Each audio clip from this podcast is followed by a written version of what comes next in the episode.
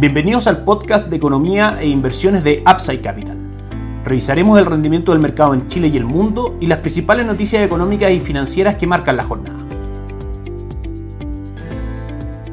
Muy buenos días, ¿cómo están ustedes? Viene el 23 de junio de 2023, soy Ramiro Galeano, fundador de Upside Capital, les doy la bienvenida a otra edición más de mercados en Upside Capital. Durante la semana tuvimos varias noticias importantes, sobre todo para el mercado de renta fija local. En primera instancia, el Banco Central mantuvo la tasa en el 11.25% con algunas cosas que el mercado no esperaba. En primera instancia fue una decisión dividida, la presidenta Rosana Costa y dos consejeros votaron a favor de esta decisión, sin embargo el vicepresidente y la tercera consejera votaron por reducirla en 50 puntos base, algo que no estaba dentro de la estimaciones del mercado. También comentaron que la actividad y la demanda han evolucionado en línea con lo esperado y que la inflación total y subyacente ha disminuido, también de acuerdo con lo previsto. En ese caso, probablemente en el corto plazo comiencen las rebajas de tasa de política monetaria por parte del Banco Central. Esto se apoyó también con las proyecciones económicas dadas a conocer por el informe de política monetaria del Banco Central, el IPOM, que se presentó también durante esta semana, donde rebajó las expectativas de crecimiento para Chile a un rango entre el menos 0.5 y el 0.25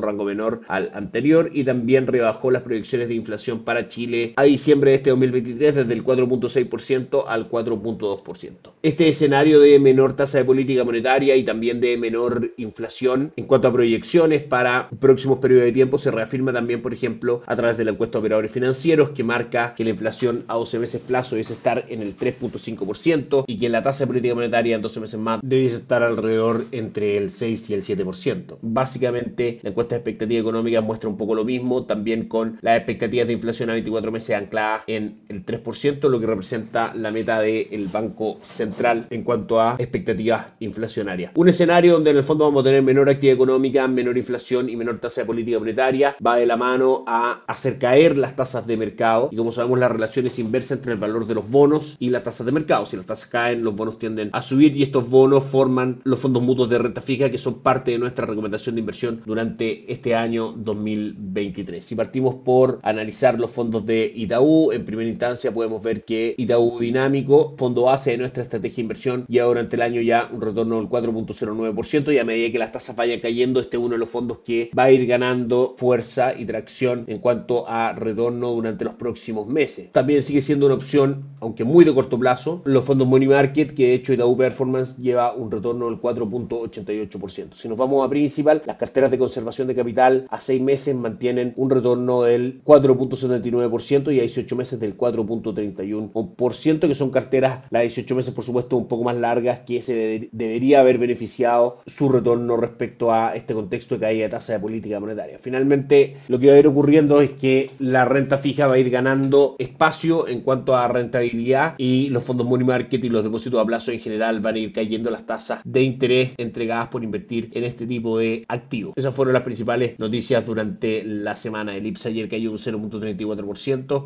cerrando en 5.763 puntos y el dólar no presentó variaciones cerrando en 805. Hoy día en nuestras pantallas vemos al dólar cotizando en 809 con una presión alcista de corto plazo y el upside presentado finalmente desde 791 que fueron los mínimos anteriores hasta los actuales casi 810 pesos se debe principalmente a dos factores. En primera instancia, la esperada caída de tasa de política monetaria en Chile hace que por supuesto el peso pierda atractivo, depreciándose este frente al dólar, o sea, es decir, haciendo subir al dólar en Chile. Y el fuerte upside del día de hoy de 4 a 5 pesos respecto a los pocos movimientos que habíamos tenido durante los últimos días se debe principalmente a un alza en el dólar index que vamos a pasar a revisar inmediatamente. Se debe más a factores externos que internos como lo fue a principio de semana, como decíamos, el movimiento esperado de la tasa política monetaria en Chile de aquí hacia adelante. El cobre hoy día tiene una mala jornada, cotiza en 3,80 dólares por libra de cobre, cayendo un 2%. Las acciones en Chile mantienen una jornada negativa, caen un 0.65%. Sokimich B cae un 0.85%, la acción del Banco de Chile cae un 0.38% y la TAM cae un 0.33%. Si nos vamos a periodos más amplios de tiempo, vemos que el IPSA lleva un retorno del 16.08% durante las últimas 52 semanas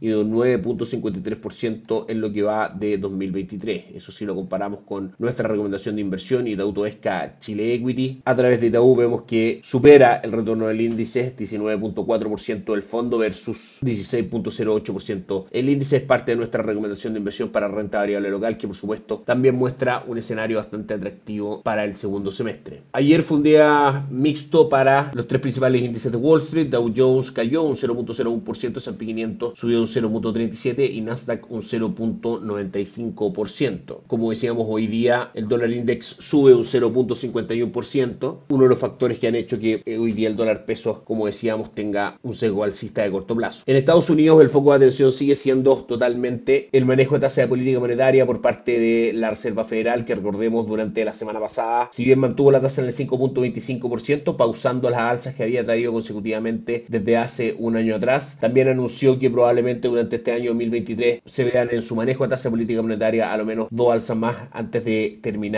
el año. Una sí la tenía descontada el mercado para el mes de julio, sin embargo la segunda aparece como una nueva noticia para los mercados y en, general lo que nosotros dijimos que eso iba a causar y que está causando es una pequeña corrección en los índices de renta variable y de renta fija. En cuanto a noticias, tuvimos durante el día martes permiso de construcción en Estados Unidos por sobre lo esperado, la inflación en el Reino Unido el día miércoles marcó por sobre lo esperado y también el Banco Central del Reino Unido sorprende subiendo su tasa al 5% cuando el mercado esperaba que la aumentara del 4,5% donde estaba al 4.75%. Es decir, el Banco Central del Reino Unido está haciendo esfuerzos extras por tratar de controlar la inflación de su economía. También entre el día miércoles y jueves tuvimos comparecencia de Jerome Powell, el presidente de la Reserva Federal, primero ante los miembros de las comisiones financieras de la Cámara de Representantes el día miércoles, lo mismo el día jueves, pero para el Senado, donde básicamente repitió un poco lo que se había anunciado a través del informe después de la última reunión de política monetaria, dos alzas más todavía en una lucha contra la inflación que si bien ha tendido a caer, la lucha contra este fenómeno no se ha terminado y que el mercado finalmente tendrá que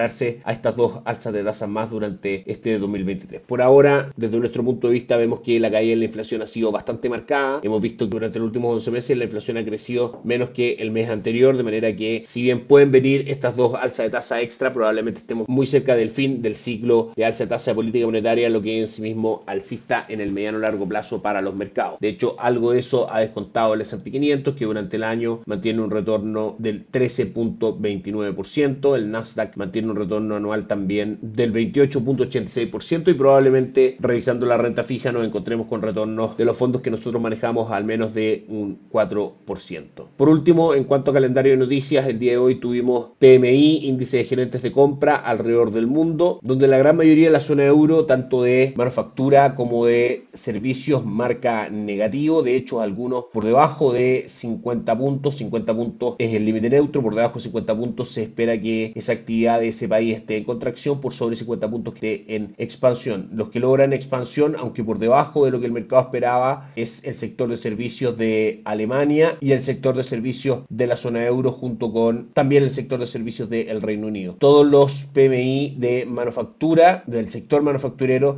en terreno negativo y por debajo de lo esperado. De manera que hay una corrección en las expectativas de actividad para la zona euro y eso hoy día no es bien tomado por los mercados. El PMI de Estados Unidos de servicios se dio a conocer también hoy día, marcando 54.1 puntos en zona de expansión por sobre los 54 puntos que el mercado esperaba. Por ende, un factor que puede ser un motivo también para que la Reserva Federal decida llevar adelante en el mes de julio la primera alza de tasas de estas dos anunciadas luego de su última decisión de tasa de política monetaria. Por último, vamos a revisar el rendimiento de los mercados. Las bolsas en Asia marcan hoy día un retorno bastante negativo, con el Nikkei 225 de Japón cayendo un 1.45, el Hansen de Hong Kong cayendo un 1.71, el índice de Shanghai cayendo un 1.31. Europa mantiene un retorno también negativo, con el DAX alemán cayendo un 0.75, el Eurostock 600 cayendo un 0.11, no recibiendo bien los datos de índice de gerentes de compra o PMI desde la zona euro. Y Estados Unidos, la misma tónica, S&P 500 cae un 0.76, Nasdaq un 1.12% y el Dow Jones un 0.57. Eso es todo por hoy, que estén muy bien, que tengan un excelente fin de semana, nos encontramos el martes. Chao, chao. Gracias por escuchar el podcast de Economía e Inversiones de Upside Capital. Te invitamos a visitar nuestro sitio web www.upsidecap.cl y contactarnos para brindarte una asesoría objetiva, sin sesgo y con una mirada global para tus inversiones.